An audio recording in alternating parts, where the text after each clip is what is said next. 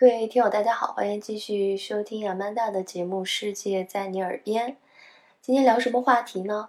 想起了以前自己买过的一本书，哈，名字叫《漫画欧洲人》，跟大家简单分享一下。这个“漫画”两个字呢，就是画漫画的那个意思。可想而知，它其实就是一本描绘欧洲各国人的众生相。其实说到旅游，大家很有意思啊。一方面，非常感兴趣，想去了解不同地方的人、风俗文化。另一方面呢，一是非常有个性的、让人兴奋的一个事情，所以旅游很难说你时时会带着一种客观冷静的态度去描述它。比如遇到其他文化里面跟你不一样或者让你震惊的事儿。大家都会津津乐道这种小八卦话题，我们也把它叫地图炮哈。这本书呢，多少也有这样一个意思。如果把它更轻松的接受，而不是真的把它当做一种歧视或者是偏见，那我觉得它是可以从趣味当中分享到一定的文化历史知识。这本书封面的简介也体现了这一点，它说。是展示欧洲各国人的众生相，奥地利人最美好的偏见一瞥。这是一本写给坚定的呆家一族的欧洲旅行指南。为什么说是奥地利人最美好的偏见一瞥呢？因为这是两个奥地利维也纳的新闻编辑写的书，一个叫马克思·胡贝尔，另一个叫罗伯特·特莱希勒。作者是来自于欧洲一个很有存在感，或者是实质上国际新闻的这种国家，比如法国、德国。可能他用这样的语气写一本书，有可能带有居高临下的感觉，让人真的有点不舒服。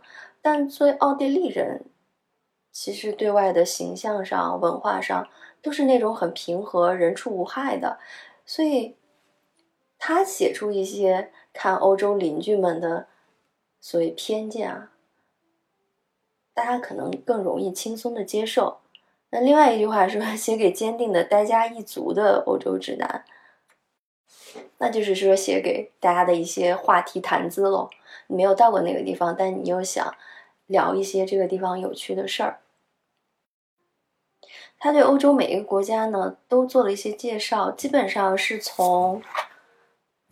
这个国家的外貌特征，这个国家人的外貌特征、语言，他所擅长的音乐啊、文学、美食啊这些方面去描述。当然，有一些国家内容可能就很丰富，有一些呢，比如说波斯尼亚人，他所列的就是说，在这里聚居着克罗地亚人。塞尔维亚人、穆斯林，他们仅在一个问题上意见一致，就是彼此之间不发生关系，鸡犬相闻，老死不相往来。那说到像法国，比如他擅长的美食啊、音乐啊，这本书里的描述也独具风格。比如他说，法国的歌剧仅仅涉猎了为自由而战，或者是男女之爱两种主题。唯一真正的法国音乐风格就是诙谐轻佻的小曲小调。这种小曲只能由女歌手演唱，她们大多倚靠在钢琴上，因为她们已经老朽，声音沙哑，因此从也没有捞到过什么正经的歌剧角色。然后说到烹饪呢，大家知道，在法国，美食大师、米其林大厨都是非常受尊重的。这里他的描述是，在法国，但凡厨师的身价总是介于总统和色情明星之间。具体的说，就是比总统好一点，比色情明星差一点。法国人独创的法国菜还有三百种有轻微毒性的奶酪，其中一种外表上看上去就好像是被人吃过很多次了。再说到著名的法式长棍儿啊，它怎么形容呢？其实我要说一句，真正的好的法棍，它是表面上看起来是很硬，但嚼起来很耐嚼，而且也很脆。但这里的描述就是，嗯，你从面包房走出来，可能还没来得及走到看到公共车站，这种面包就变硬了，而且它的形状你只能把它放在滑雪用具的袋里面。啊，另一种美食，法国的 cap 啊，就是我们说的那种法式薄饼。他说这是一种可携带的法式果酱馅儿蛋卷煎饼，拿着它边走边吃，不一会儿全身你就会沾满了巧克力酱。那还有就是鹅肝酱，他说这是一种通过虐杀动物而制造的最美味的法式调味品。在聊到瑞士人的经济的时候呢？他也是用了一个很有意思的意象来贯穿。他说，瑞士人擅长于打洞、打眼儿，并依靠钻洞谋生。比如说，他们在干酪上打洞，然后高价向全世界各地兜售；他们在巧克力上打眼儿，再用榛子碎把它填满，当做瑞士的一种巧克力在卖。他们在自己的群山里到处钻洞，让高速公路和铁轨穿越而过，借此索要不菲的养路费。不仅如此，他们还在大多数国际组织的预算里打洞，因为瑞士声称自己是最古老的中立国家，国际组织必须把它的总部设在他们那里。为此，瑞士人又索取了一笔又一笔的高昂租金。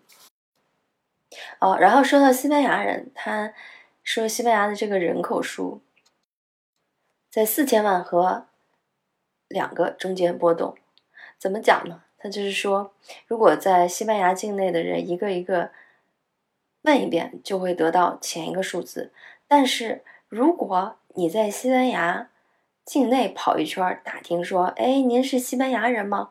对这样一个问题。安塔路西亚人会用他们那阴沉而冷峻的表情回答你，而一个加泰罗尼亚人就会往地上啐口痰，而一个巴斯克人就会把他的汽车炸弹放在你家门前。这个里面就是比较形象的说明了，在西班牙各个地区之间哈，因为也是有族裔的不同，所以之间会互相有矛盾，然后包括。加泰罗尼亚曾经不是申请过自治嘛？然后巴斯克地区呢，其实，在前些年也是有一些不安定的社会因素。然后最后他就说，问了一圈下来呢，唯一承认自己是西班牙人的两个人呢，就是西班牙国王和西班牙首相。啊，上面就是举了一些例子哈。所以这本书呢，如果你抱着一个轻松的心态，或者是像。获得一些有趣的谈资，那不妨也去翻一翻。嗯，好，我们下期节目再聊。